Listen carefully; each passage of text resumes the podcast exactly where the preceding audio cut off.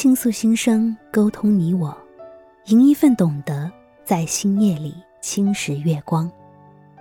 听众朋友们，大家晚上好，我是主播谷雨，感谢您的等候。昨天读到一个女人的经历，在她自以为走投无路、生无可恋的时候，无意间被旁人的一个小小善举暖彻了心田。那一天，一夜之间，她的世界天崩地陷。家喻户晓的周议员丈夫被人揭发是重婚者，在另一个州有着另一个家、另一个妻子。突如其来的真相令这个自认幸福的女人惊觉：长达九年的美满婚姻，不过是场谎言。雪上加霜的是，在接下来的调查中。丈夫又被挖掘出一个秘密情人和两个非婚生子女。原本满心计划着与丈夫欢度圣诞的妻子，被害人的丑闻打击到了尘埃里，从此闭门不出。浑浑噩噩的过了不知多久，当她不得不出门采购的时候，却赶上了一场大雪。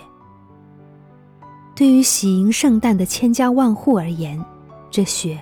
无疑增添了节日的气氛，可在一个突逢婚变、心灰意冷的女人眼里，只能是祸不单行。就在她满怀愁绪地推开家门，思索着该如何把车开出去时，却意外地发现，门前的车道已经被清理得干干净净。环顾四周，她在门边发现了一张圣诞卡。展开来读到了一行简短而温暖的话：“亲爱的，太太和我马上要前去看儿子，临行前铲雪，将你的车道也一起清理了。祝你圣诞出行顺利。”落款是邻居的老夫妇。捧着贺卡，女人落了泪，那是事发以来她第一次落泪。落泪是因为老夫妇的体贴。他们肯定一早就知道他离群所居的原因，却只字未提，而是用铲雪开道的举动暗示他应该走出家门，敞开心扉。落泪是因为这份陌生的关怀。他们虽然毗邻而居，却只有点头之交，从未深入来往。锦上添花易，雪中送炭难，逆境中伸出的援手尤为可贵。而故事进行到这里还没有结束。几天之后，重新振作起来的女人看到邻居家有人回来了，立刻亲手烤了一盘甜点送过去聊表谢意。可开门的并不是意料之中的老夫妇之一，而是他们的帮佣。帮佣得知了他的来意，接过蛋糕，沉痛地告诉他，老夫妇还没有回来，他们去给儿子办葬礼了。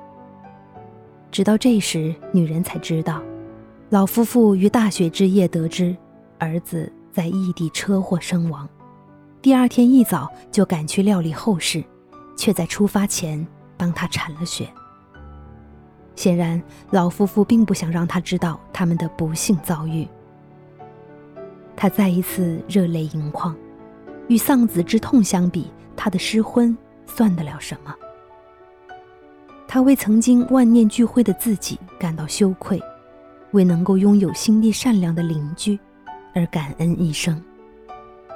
谁能想到，最终帮助女人走出人生低谷的，竟是这样一件日常小事？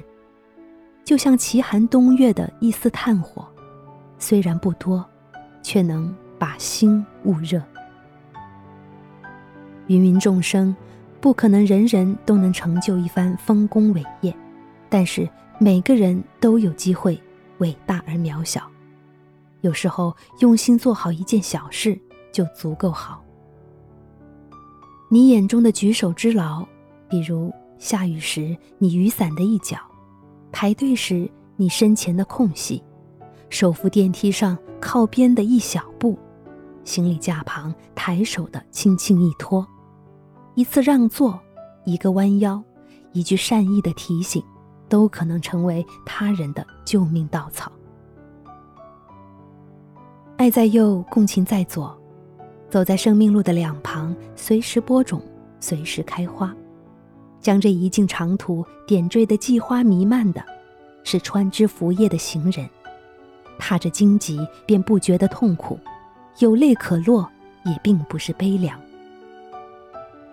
在善行被亵渎和嘲弄风气日渐盛行的今天，大多数人只能选择将善意在冷漠的人性中藏起来，在阴暗的角落里布满青苔。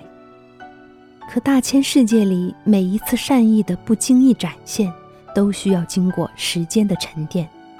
只有把善意当成习惯，这种习惯才会在某一瞬间自然的流露，无功利，不刻意。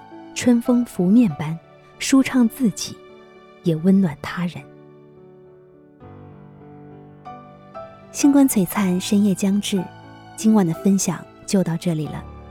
愿你心静意平，枕梦而眠，晚安。